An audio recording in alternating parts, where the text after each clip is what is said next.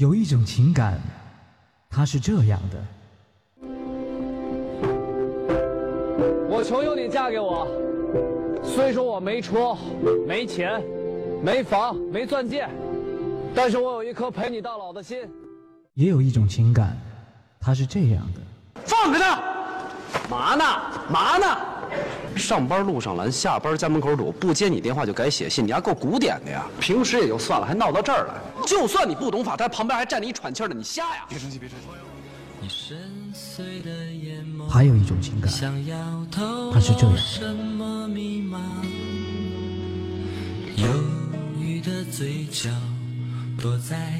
现在才发现，我们俩这婚离的实在是太对了。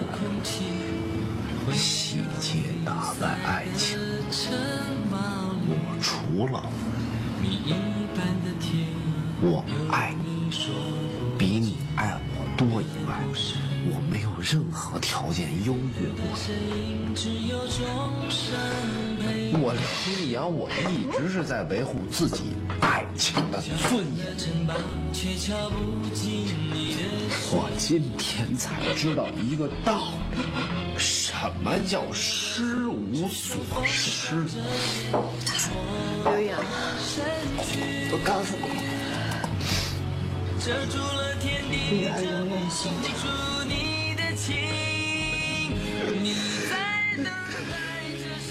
情感双曲线，为你讲述每一段不一样的情感。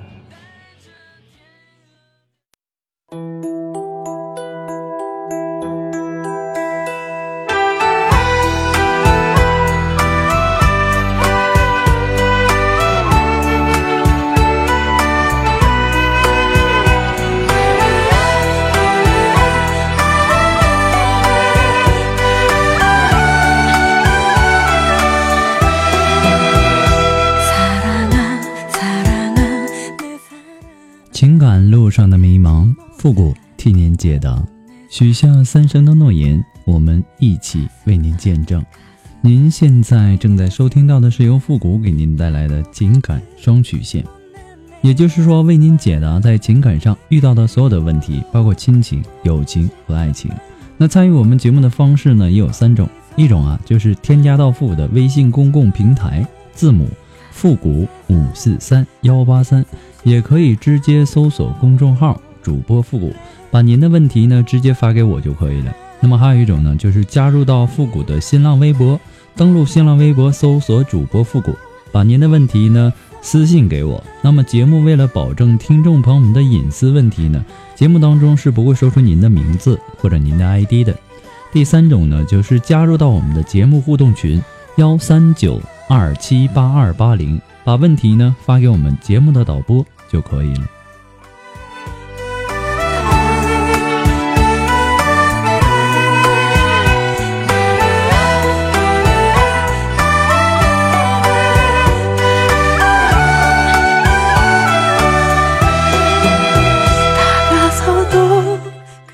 那么在节目开始之前呢，还是要做一个温馨的小提示啊。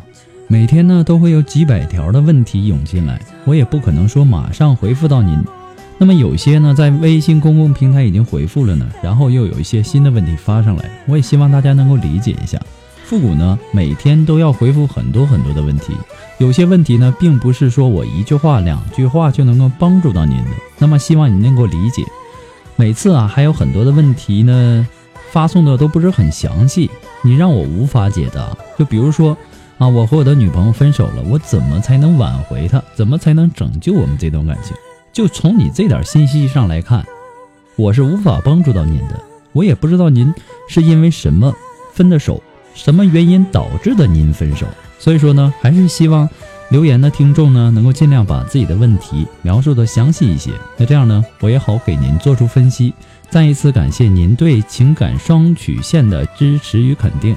同时呢，在这里呢打一个小小的广告。如果你的问题呢想要进行一对一情感解答，那么每次呢我们在微信公共平台上都会通知到。那么请关注一下我们的微信公共平台一对一情感解答的参与方式就可以了。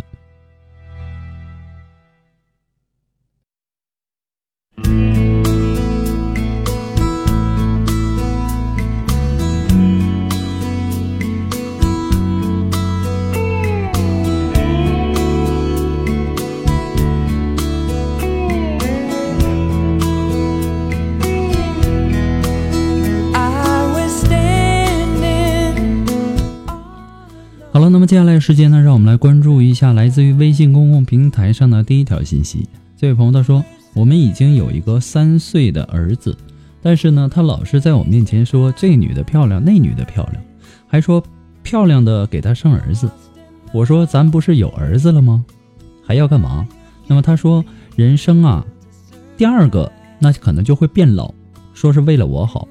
他还老在我的面前说我姐姐漂亮身材。”好想和我的姐姐睡觉什么的，我说你去啊，无所谓啊。后来呢，他真的给我姐姐发信息，我就发火了。他就说闹着玩的。后来呢，又说想叫姐姐给他生儿子，他竟然背着我和姐姐发信息。过了个半个月，他叫我看网上的美女，我说长得和我姐姐挺像，他竟然说又像又怎么样啊？你又不和我介绍，你叫你姐姐离婚去。我说你真想要漂亮美女是不？那我给你介绍一个，我就给他介绍了一个我 QQ 里面的一个女的朋友，很漂亮。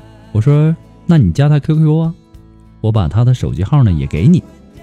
QQ 没加，但是等我睡着了呢，他又上我的 QQ 号偷偷加了那个女的。我发现后呢，跟他闹，他说他自己把手机号给我的。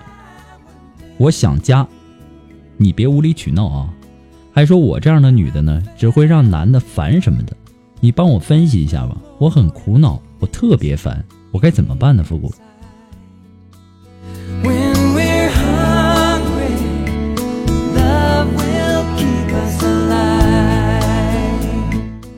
其实啊，我感觉你这个就没什么好说的，这个男人就是一个混蛋。我不知道你是如何跟这样的男人一起生活的。你们已经有了一个孩子，他还想再生，也不是不可以。但是呢，要找美女给他生，简直是不可理喻。他还让你的姐姐给他生，可以说他这是一个禽兽的行为。你居然能够主动的介绍女人给他，我也真是佩服你这种善解人意啊。你是在开玩笑，但是他却不是这样的男人。具有着禽兽的嘴脸，难道你就没有点脾气吗？这样的男人靠不住，你也休想靠住。你现在要做的事情就是带你的男人去看心理医生，或者干脆跟他离婚。这样的男人不值得同情。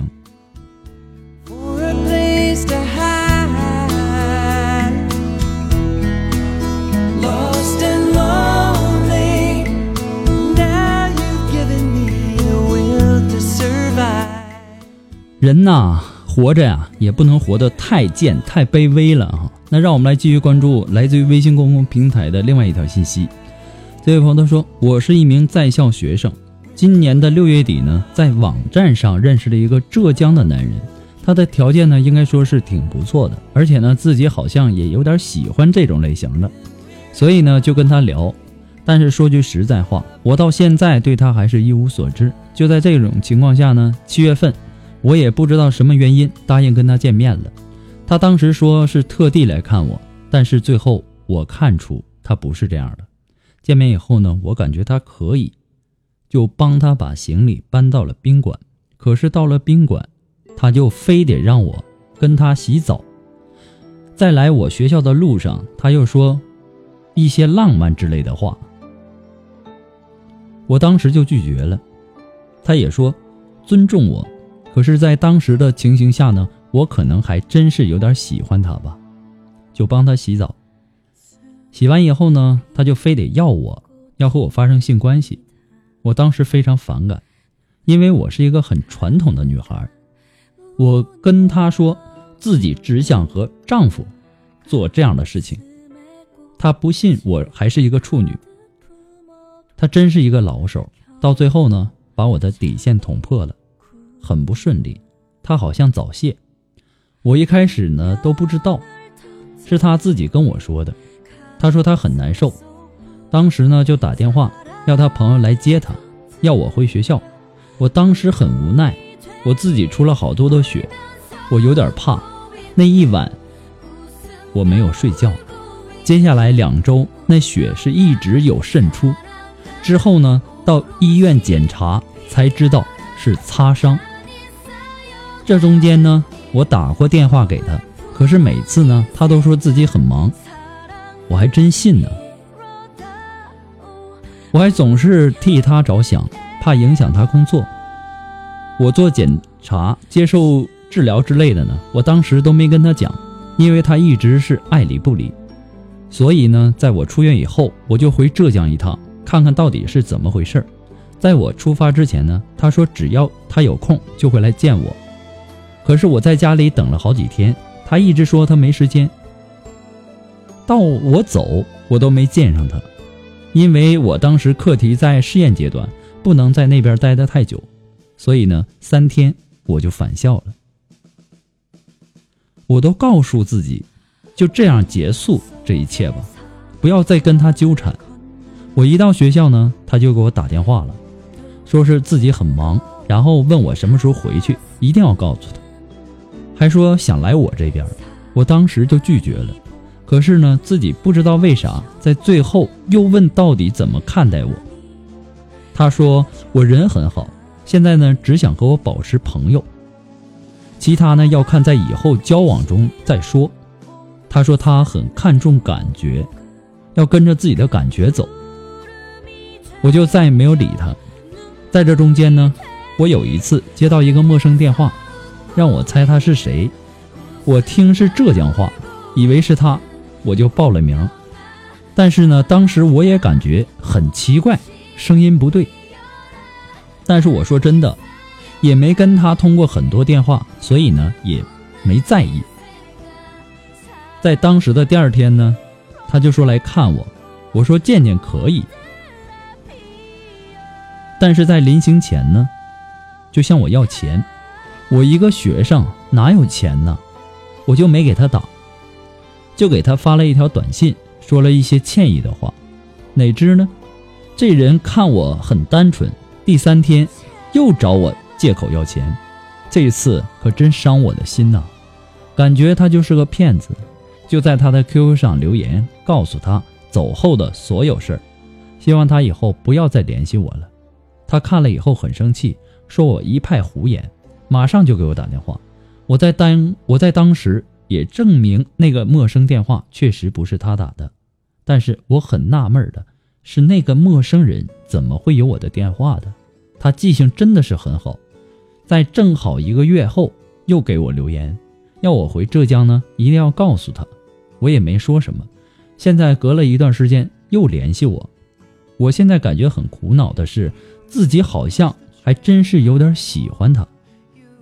即使这样呢，我就是想问一下复古，你说这样的男人值得我再去付出吗？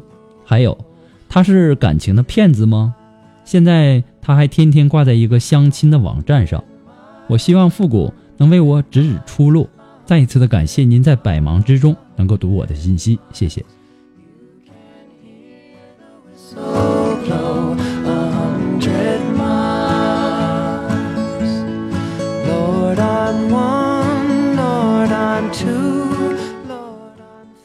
我只能说呀，你是姑娘当中最傻的女人。你又不是想男人想疯了，你才廉价的找男人处理自己。什么叫有点喜欢啊？你有点喜欢的不是爱，是你想找个男人感觉自己是不是好女人。可这个感觉呢，都没看出你有多单纯，只我只看出你有多么的贱。男人和你上床以后就消失了，你还跑去找他，连个影子你都没见着。你认为这样的男人值得爱吗？只能说明你的感情的底线。实在是够低的呀！对见不着摸不透的东西，你都能够挖出自己的心，以后连你自己丢了，你都不知道什么是女人。一个学生啊，在网站上找男人，你连找男人的标准和底线都没有，你这是在玩弄你自己。生活中你都不知道男人是什么东西，你拿什么吸引男人？他有什么条件？只是包装上让你比较满意而已。那么卸了这个包装，他就是一个一堆垃圾。和你搞上了，还自己早泄。性生活这条内伤啊，就已经丧丧失了一个男人的好标准。你还把他当成宝似的藏在心里，我真不知道你是怎么想的。无论你是网恋还是相亲，你都应该有自己的底线。首先呢，你不要轻易的和陌生人上床。你别以为上床男人就把你当成好女人了，上床以后呢，你成了垃圾，该丢的他就会丢，你甭讲责任。你不愿意上床呢，男人是抱不动你的。这个东西很多人都在想，我不想跟他发生性关系，我怎么怎么样，到最后呢，你还是妥协了。我跟跟你这么讲，如果一个女人不想和另外一个男人上床的话，那么这个男人他是抱不动你的。你可以通过各种的手段挣扎，你不可能让这个男人得逞。所以说呢，在很多的女人在说这件事情的情况下呀，你考虑考虑自己当时是怎么想的。你不要事事后过了以后你再说啊，这个男人跟我上床了，怎么怎么地，然后不理我了。上床有一部分是你自愿的行为。如果你不想的话，这个男人是根本无法进入你的身体的。第二，你不用考虑男人为什么借钱。如果你是富婆，你可以施舍这些男人，他是你玩的料，但是他不是你结婚的主。你不用把所有的话都当成真话听。但是呢，很多人都犯贱。为什么这么说呢？说几句花言巧语啊。说点自己爱听的，整个心都挖给这男人了，也不管这男人要不要。那么这类女人呢，她最终的结果不是丢了心，那就是丢了人。而聪明的女人呢，她会把糖衣炮弹的糖留下，然后呢，把炮弹扔回去。其实我们大家可以想一想，一个男人或者一个女人。当他在追求你的时候，他肯定说的都是一些花言巧语。你要经受得起这个打击。谁上来就说一些你不爱听的话呀？那他能泡到你吗？这是一个多么简单的一个道理啊！很多人就在就在想，他当初对我很好啊。废话，如果他对你不好，他没有吸引你的这个资格，你会同意和他上床吗？你会同意同意和他交男女朋友吗？很多女人居然经常会问这么蠢的话题，我真不知道你们是怎么想的。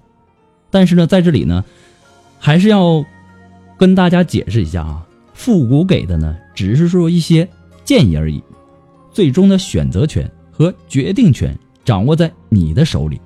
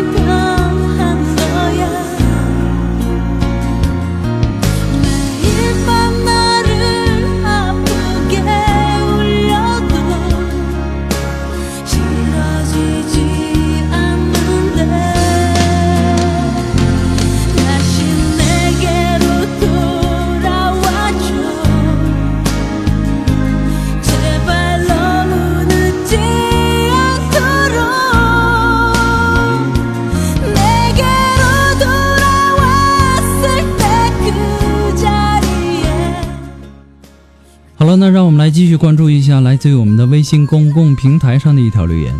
这位朋友他说：“你好，主播，我是女孩，二十三岁，跟我的男朋友呢已经处了五年的时间，但是呢五年都是异地恋。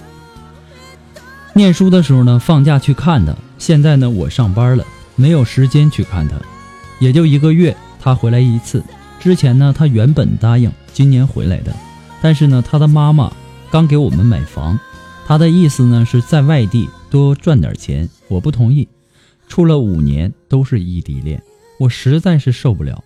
我父母也是这个意思，但是我男朋友认为我不理解他，他家条件不是很好，我在本地的工作呢也很稳定，我应该怎么办呢？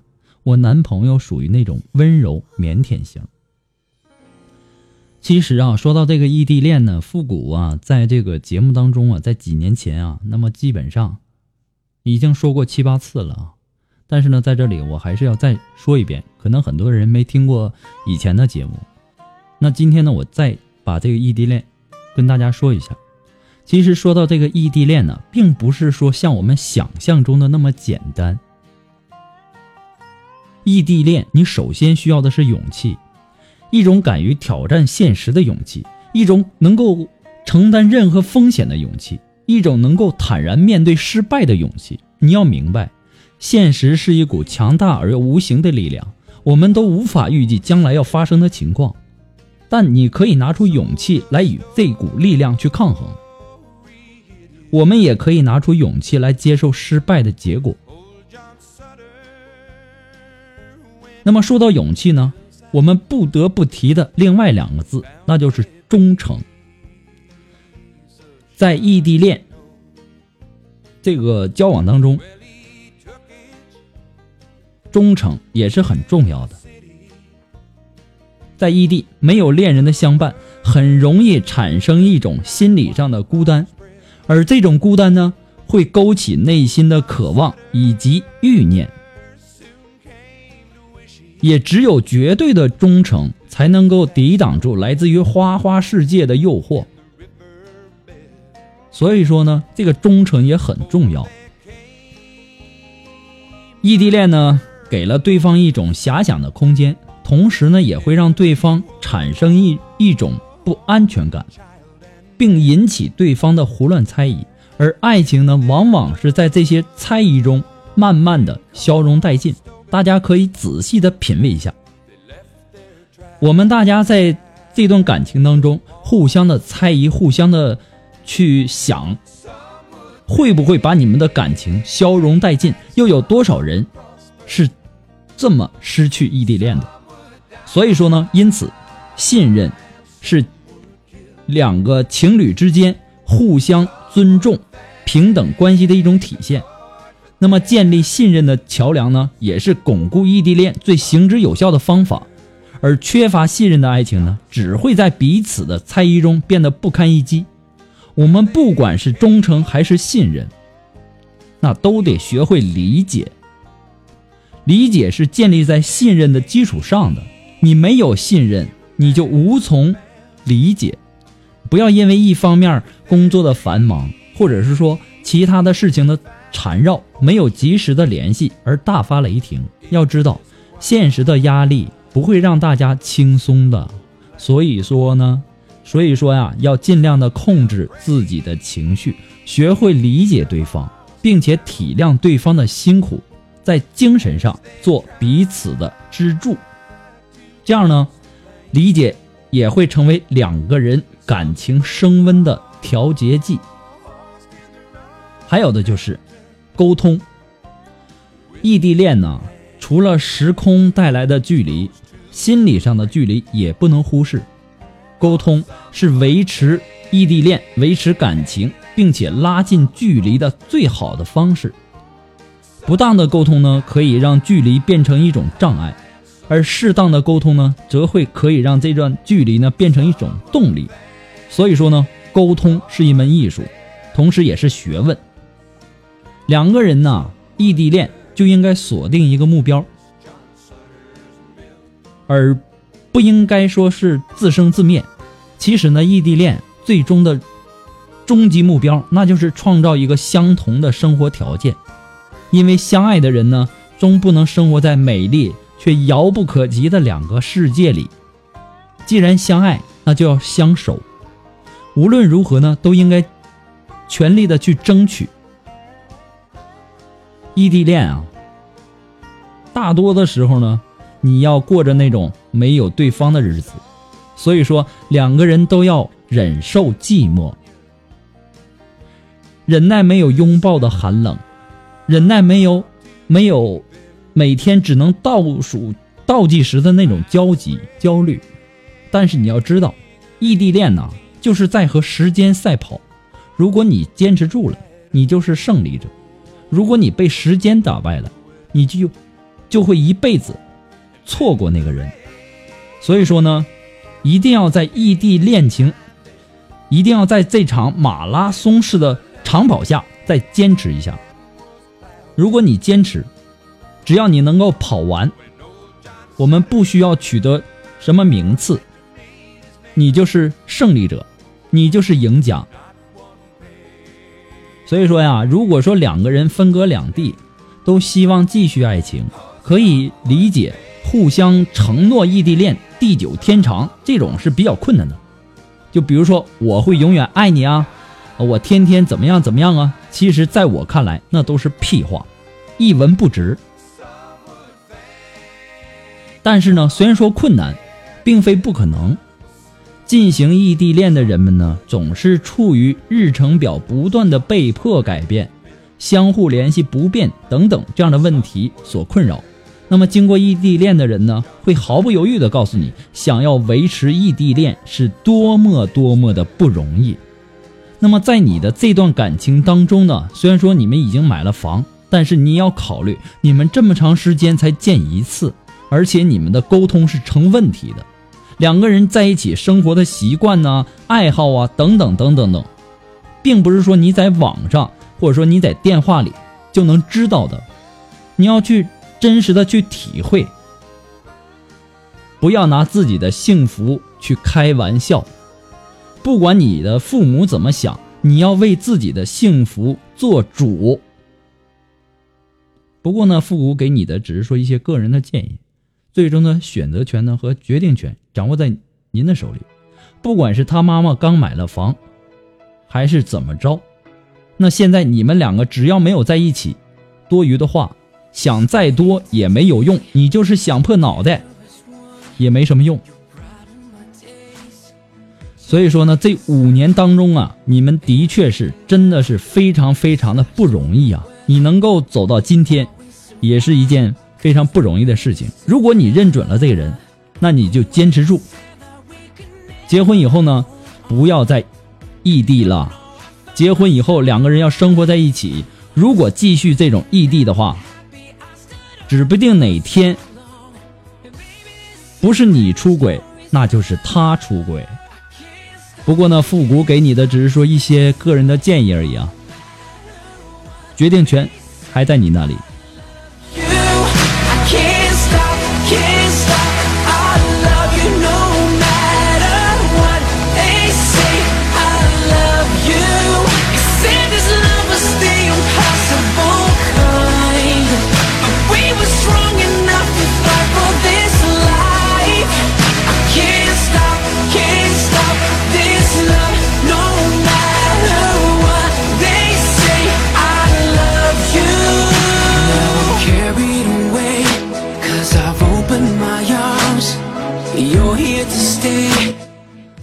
好了，那么今天的情感双曲线呢，到这里要和大家说再见了哈。那么如果您喜欢复古的节目呢，希望您能够帮忙分享啊、点赞呢、订阅呀、关注啊，或者说点那个小红心呐。那么情感双曲线呢，还是一个新生儿，离不开您的支持。那么再一次的感谢一些那些一直支持复古的朋友们。那么其实啊，很多的人都在说复古啊，你不够犀利呀，或者说你等等等等的怎么样？其实我在这里在节目当中想要告诉大家。情感双曲线是一档希望能够给大家传播正能量的一档节目，并不是说所有的婚姻或者说所有的情侣，我们说拆散就拆散了。所以说呢，我们指着宁拆一座庙，不拆一桩婚的原则。那么很多时候呢，我们也要允许对方犯错误，要给他机会去改，并不是说这个人犯了错误，我就让他们离婚呐，让他们分手啊等等。我们人呐都不是神，都会有犯错的时候，所以说呢，也希望大家能够宽容一点，去理解一下。如果有一天你犯了错误，你希不希望有一个正能量给你呢？你还是希望有一天我怎么怎么样了，然后直接分手，直接离婚？情感双曲线，它就是情感双曲线，不是别的节目。好了，我们今天的节目就到这儿吧，朋友们，再见。